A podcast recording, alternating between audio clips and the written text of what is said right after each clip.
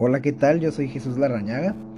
Eh, esta es mi pequeña intro sobre mi canal de podcast, el cual se va a tratar sobre uno que otro tema.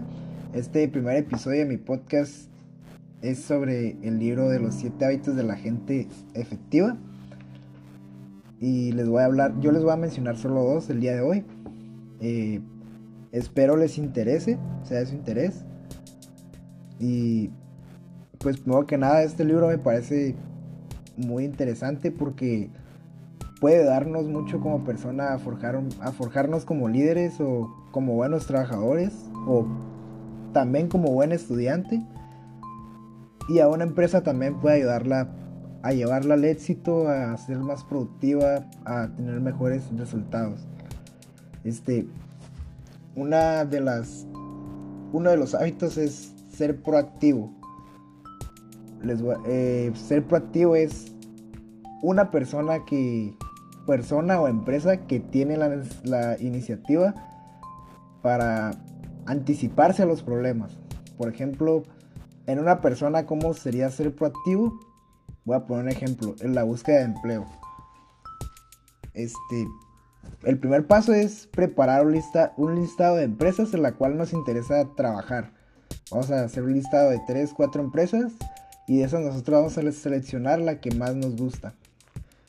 Ya una vez seleccionada la empresa, vamos a informarnos del trabajo que vamos a, a realizar y si, ¿por qué no? Si se puede, pues empezar a seguir. Si tiene redes sociales la empresa, empezarla a seguir. Después de ese paso está enviar pues una, nuestra carta de presentación en la cual nosotros vamos a nuestro currículum como tal y en la cual nosotros también vamos a explicar cuáles son nuestros objetivos en la empresa y por qué esa empresa debe contratarlos. O sea, tratar de convencer a la empresa de que nos contrate. Después, obviamente, pues en esa empresa tal vez va a haber más candidatos, no, no vamos a ser los únicos. Nosotros tenemos que ser creativos. Es muy importante la creatividad, ser diferentes a los otros candidatos para qué? Para que nos contraten.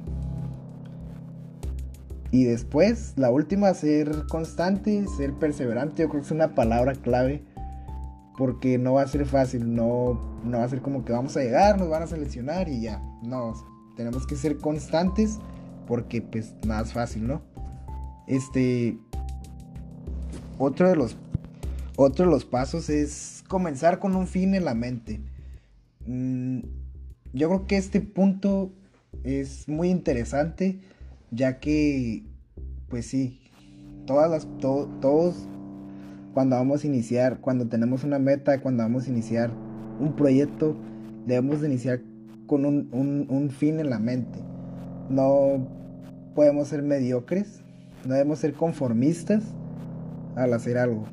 Como por ejemplo, no sé, se me ocurre que tú vas a poner una empresa y, y debes de tener un objetivo para esa empresa, debes de buscar siempre, ok, ya cumpliste con la, con, la meta de hacer tu empresa, ahora sigue la meta de, de, no sé, abrir otra sucursal, después de abrir otra sucursal, no sé, posicionarte mejor en regional, después en nacional.